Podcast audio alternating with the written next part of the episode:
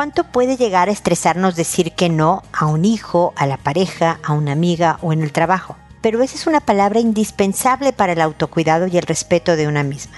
Esto es, pregúntale a Mónica.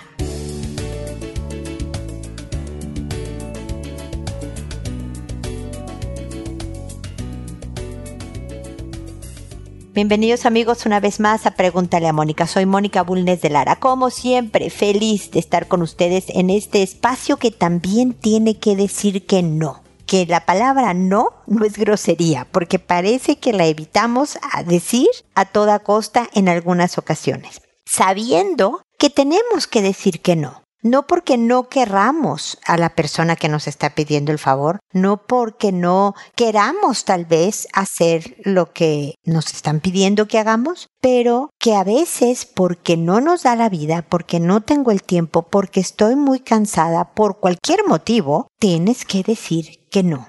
Y para eso se requieren de varias características. Por ejemplo, el valor de decirlo primero. Tienes que ser valiente y tener bien claro cuáles son tus fronteras, tus límites. Mira, si puedo ayudar acá, si puedo hacer esto por los demás, esto ya no.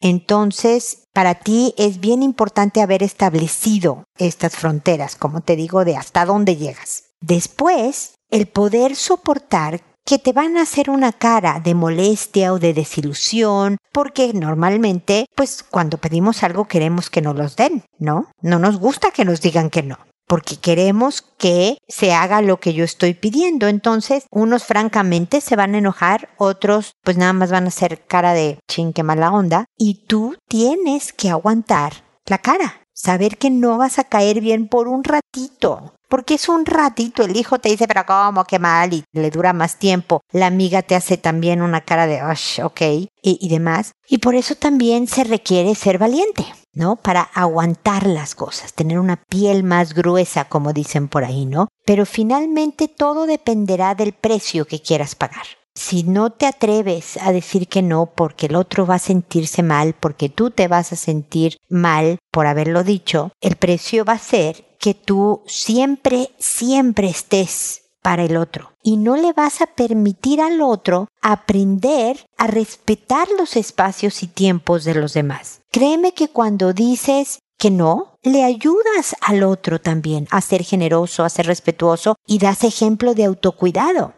porque si a todo dices que sí, van a pasar por encima de ti. Se van a dejar de preocupar de cómo estás para que no me digas que estás mal y puedas hacerme el favor que te estoy pidiendo. ¿Me explico? Es importante para todos saber decir que sí, pero sobre todo para ti, para que realmente empieces a hacer vida eso de respetarte a ti misma y eso de cuidarte a ti misma. Así que, pues digamos no, no siempre, también es necesario decir sí a veces, pero como en todo, con equilibrio, cuidándote, cuidando a los demás y aprendiendo a hacerlo poco a poco, ensayo y error. A veces lo dirás muy bien, acuérdate siempre con cariño, siempre con consideración y amabilidad. ¿Cómo me gustaría poder ayudarte con esto? Pero la verdad es que no voy a poder porque he estado súper cansada y estoy tomándome unos días de llevármela tranquila, por ejemplo o porque no me da tiempo, tengo varias cosas que hacer y me es imposible, etcétera, etcétera. Pero siempre diciéndole, entiendo que necesitabas esto, lo lamento muchísimo, pero no voy a poder cumplirte hoy. De esa manera estás siendo cuidadosa con los sentimientos del otro, pero al mismo tiempo mantienes firmes tus límites. Y eso es una enorme lección para ti y para los demás. Así que bueno, con esto termino mi comentario inicial de hoy y continúo con sus consultas. Pero antes recuerden, siempre me pueden hacer más comentarios, hacerme una consulta con respecto a esta capacidad de decir no, etcétera, etcétera, a través del botón envíame tu pregunta en www.preguntaleamónica.com. Siempre les invito a seguir mis redes sociales, Instagram, Pinterest, LinkedIn, Twitter, el que sea de su preferencia. Y además les pido de favor que dejen un comentario en la plataforma donde escuchen podcast, sea Spotify, sea Google, sea Apple, lo que sea. Ojalá me dejen un comentario del episodio o sobre el programa porque eso siempre me ayuda en mi trabajo y se los agradeceré muchísimo.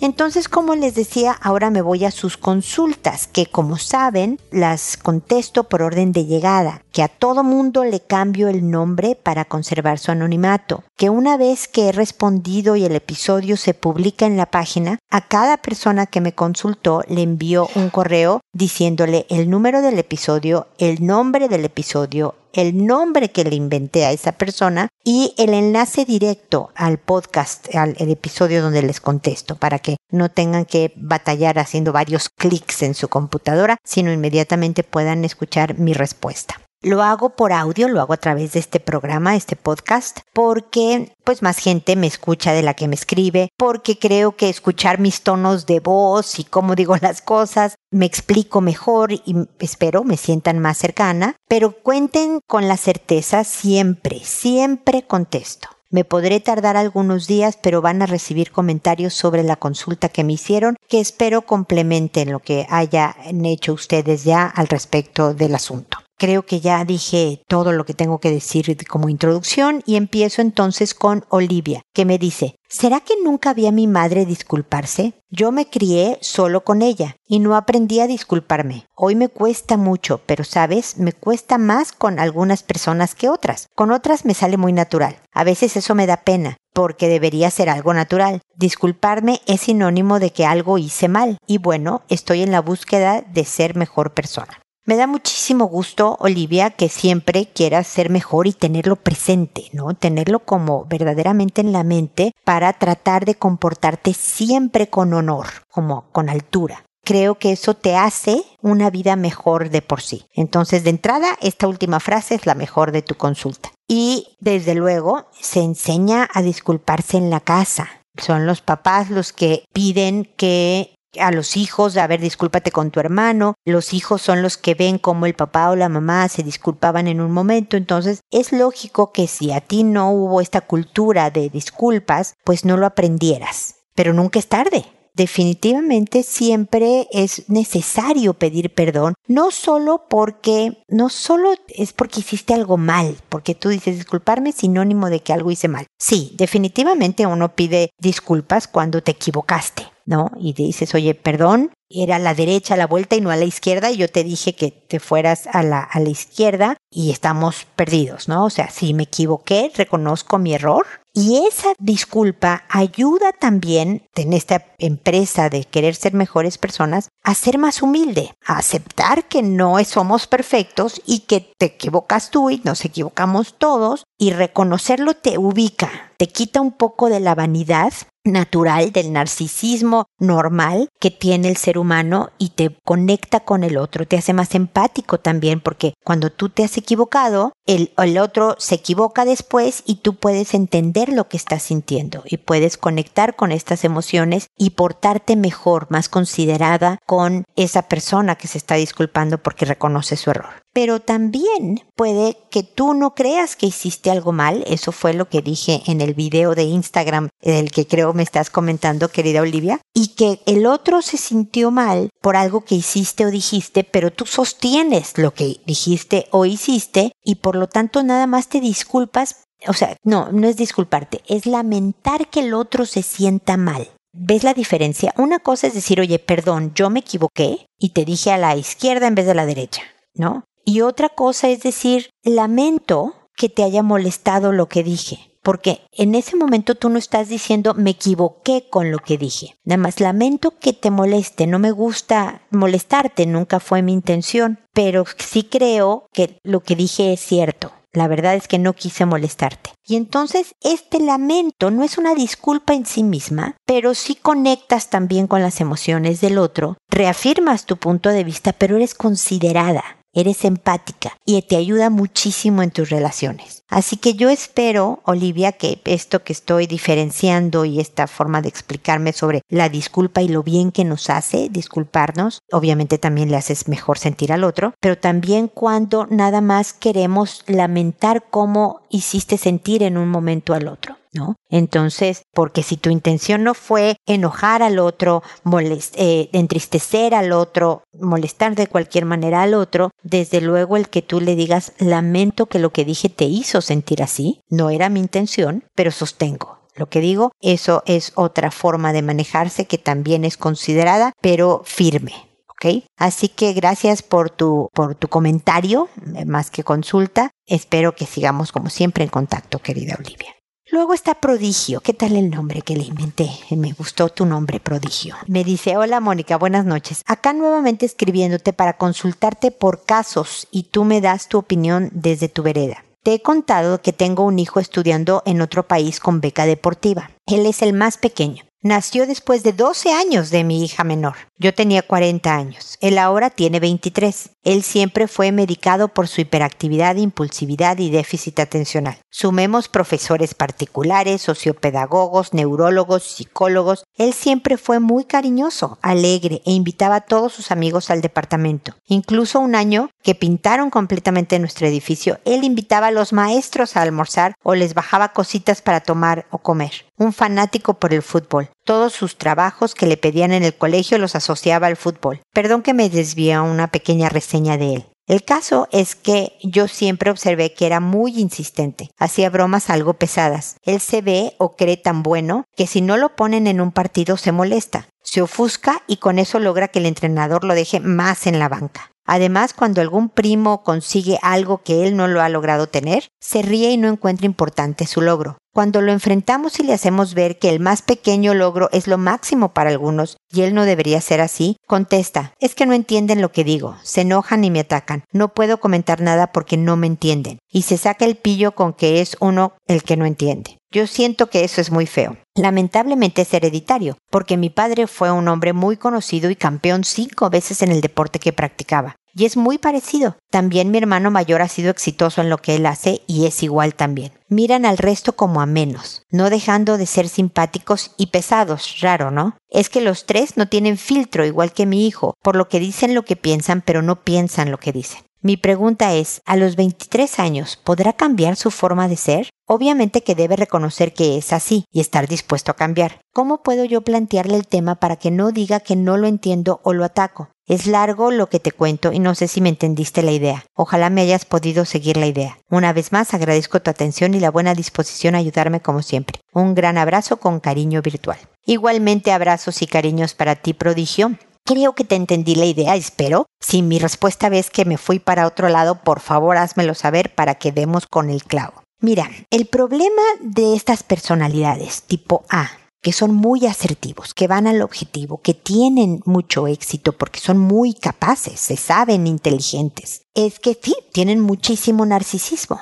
Ay, los demás son medio tontos. Yo mira qué bien la hago, mira qué súper soy yo. Muchas veces basado en inseguridades, pero también es el impulso que les ayuda a lograr estas metas, a exigirse el éxito absoluto. Entonces es complicado porque lo mismo que quisiéramos quitarle es lo que le da fuerza. Yo me habrás oído decir, espero, si no aquí lo repito, cómo el déficit atencional está asociado con la creatividad, por ejemplo. En tu hijo puede ser en solución de problemas, vete a saber, en la manera en cómo juega el fútbol, ¿no? Solucionando la estrategia, etcétera, ¿no? Pero bueno, está asociado. Pero por un lado, queremos quitar el déficit atencional para, no sé, mejores resultados escolares, para que no sea tan disperso y distraído el niño o la persona, pero al mismo tiempo podríamos afectar su creatividad. Entonces no queremos quitar el déficit atencional, pero lo queremos quitar. ¿Me explico? Entonces lo mismo pasa con la personalidad de tu hijo. Lo mismo que lo hace exitoso y capaz es también lo que lo hace pesado y difícil de llevar. Pero él necesita no solo tener éxito profesional, deportivo, necesita tener éxito en la vida en general. Y en las relaciones personales, el hacer menos a la gente no ayuda porque ahorita podrá ser el primo que está medio lejano, pero luego va a ser su esposa, su pareja, y le va a resultar muy problemático el que él la haga menos y ella tenga problemas con él por ese motivo. Yo alguna vez me fui, por ejemplo, a comer con, con el hijo en que yo quería hablar, ¿no? Me iba a comer con él o con ella, si era la hija, y trataba el tema que quería tratar con todo cariño, para decirle, a ver, esto va más allá de tu vida y me preocupa esta característica tuya por lo que puedan sentir los otros. Pero tú siempre me has dicho, hijo, que no te entiendo. Entonces, qué bueno que estamos comiendo hoy para que me expliques, porque quiero entender. Quiero poder entender por qué parece que minimizas el logro a los demás, pero tú dices que no, es lo que estás haciendo y que no te entendemos y que te atacamos y para nada te queremos atacar. La verdad es que siempre queremos lo mejor para ti. Entonces, ¿me puedes explicar? A ver qué te dice. En un entorno que no estás, no, no te cierras en su cuarto a hablar con él, o sea, menos amenazante, sino como agradable. Y si te dice, no, mamá, es que tú la verdad es que no entiendes nada y por eso, y toma esta misma actitud arrogante y despectiva, digamos, ¿no? Minimizando tu cuestión, no insistas. Tú dile, bueno, ni hablar, yo quería de verdad tener esta conversación contigo para tu vida, para tu futuro, para tus relaciones de pareja, para con tus amigos, para tus compañeros de trabajo y demás. Ok, no quieres hablar, no hablamos, hablemos de otros temas. Mira qué bonito día hace hoy, no hace mucho frío, mira va a llover, etcétera, etcétera, y no insistas. Hay veces que los mismos frentazos de la vida nos van enseñando las cosas. Y me preguntas si tu hijo a los 23 años podrá cambiar su forma de ser. Mira, se va a ir asentando, es decir, se va a ir estableciendo su personalidad, la que sea, hasta alrededor de los 30 pero desde luego el fondo puede que no cambie y las formas siempre pueden cambiar. Hasta el último día de su vida, a los 99 años de edad, tu hijo va a poder cambiar las formas en que se expresa con los demás. El fondo de quién es, a lo mejor, o sea, en México decimos, ¿no? Genio y figura hasta la sepultura. Es decir, eso no va a cambiar y a lo mejor él siga siendo narcisista y siga siendo de egocéntrico, pero exitoso y orientado a la meta, al objetivo, pero pueda aprender formas de ser considerado con los demás, aunque le parezcan medio absurdas, pero que vea que le funcionan y por lo tanto las adopta, ¿me explico? Así que espero haber respondido tu, tu consulta, prodigio. Eh, cuéntame si no, tienes un hijo extraordinario y encantador y yo creo que va a llegar muy lejos. Seguramente aprenderá formas de llevarse bien con la gente. Y la pareja que escoja va a saber quién es quién es él y una forma de tener una relación muy duradera, muy cercana y cariñosa es te acepto lo bueno y lo malo y aprendemos entre los dos al manejo de lo malo, mientras que disfrutamos de lo bueno, ¿no? Eso le va a pasar a él como nos pasa a todos los demás en el planeta. Así que yo espero que vaya a estar muy bien y le deseo el mayor de los éxitos y que tú y yo sigamos en contacto. Y finalmente hoy tengo a Remedios que me dice, hola, mi hijo de 10 años se bajó los pantalones y le mostró sus genitales a mi hija de 4 años. ¿Qué hacer en este caso? Mira, los niños de esa edad pueden tener diferentes motivos. Le puede resultar divertido, puede tener curiosidad, puede haber sentido un impulso sexual porque está en la preadolescencia ya tu hijo, de ver qué se siente bajarte los pantalones enfrente de una niña por muy cuatro años que tenga, ¿no? Pero es como si tu hijo tuviera tres años y en el parque enfrente de todo mundo se baja los pantalones. Puede que a esta etapa se pueda entender por qué hacen ese tipo de cosas, pero como es inadecuado el contexto, hay que enseñarle a los hijos que eso no se hace. Tu hijo de 10 años ya es perfectamente capaz de entender que cuando se hacen este tipo de acciones como mostrar sus genitales a niñas que son 6 años menores que tú, es un delito para la ley es una falta muy grave porque se llama abuso sexual. Solo enseñar genitales, ¿eh? Deja tú lo demás. Entonces, tu hijo debe de saber que se hace un daño a él formativo en cuanto a que no puede controlar este impulso y él debe de ser el que mande en su cabeza, en su cuerpo, en su vida y le hace un daño a su hermanita al estar mostrando cosas que no es capaz de entender, de procesar. ¿Qué hacer en este caso? Me pregunta Remedio, es hablar con él pero no una vez, varias veces, a veces con una película que vieron. O sea, la educación en sexualidad dura toda la formación de los hijos y a veces hasta cuando ya son adultos. Y son en diferentes conversaciones cortas, agradables, con buen humor, entendiendo en qué está, ¿no? En qué etapa está, pero firmemente poniendo límites, ¿no? Si esto creías que era una broma, no lo es. Si esto no era una broma, sino una falta de control, entonces, mira, te voy a dar estas ideas para que cuando sientas las ganas de hacer algo que tú sabes que no es correcto, uses estas ideas para frenarte. Pero si esto vuelve a ocurrir o algo semejante, estas van a ser las consecuencias, querido hijo mío. ¿no? A lo mejor no vas a invitar amigos, a lo mejor no hay celular, a lo mejor lo que tú decidas, remedios, que es una consecuencia lógica de por lo que hizo tu hijo. Eso lo estableces tú en tu casa. Pero hablando con él con buen humor, tranquila, no amenazante ni nada, te digo entendiendo, hijo, sé lo que tener 10 años y tener curiosidad es normal, pero hay formas de satisfacer la curiosidad que no sea ni legal ni dañina para todos los involucrados, ¿no? Estas conversaciones son las que serán de verdad de utilidad para tu hijo y sabrá que puede hablar contigo de las cosas y puede preguntarte y puede sentirse seguro y cerca de ti para lo que pueda venirse en su desarrollo sexual. Así que remedios, espero haber resuelto tu consulta, cuéntame si no y cómo te ha ido con las conversaciones con tu hijo para que estemos en contacto. Y espero también amigos que nos volvamos a encontrar en un episodio más de Pregúntale a Mónica. Y recuerda siempre, decide ser amable. Hasta pronto.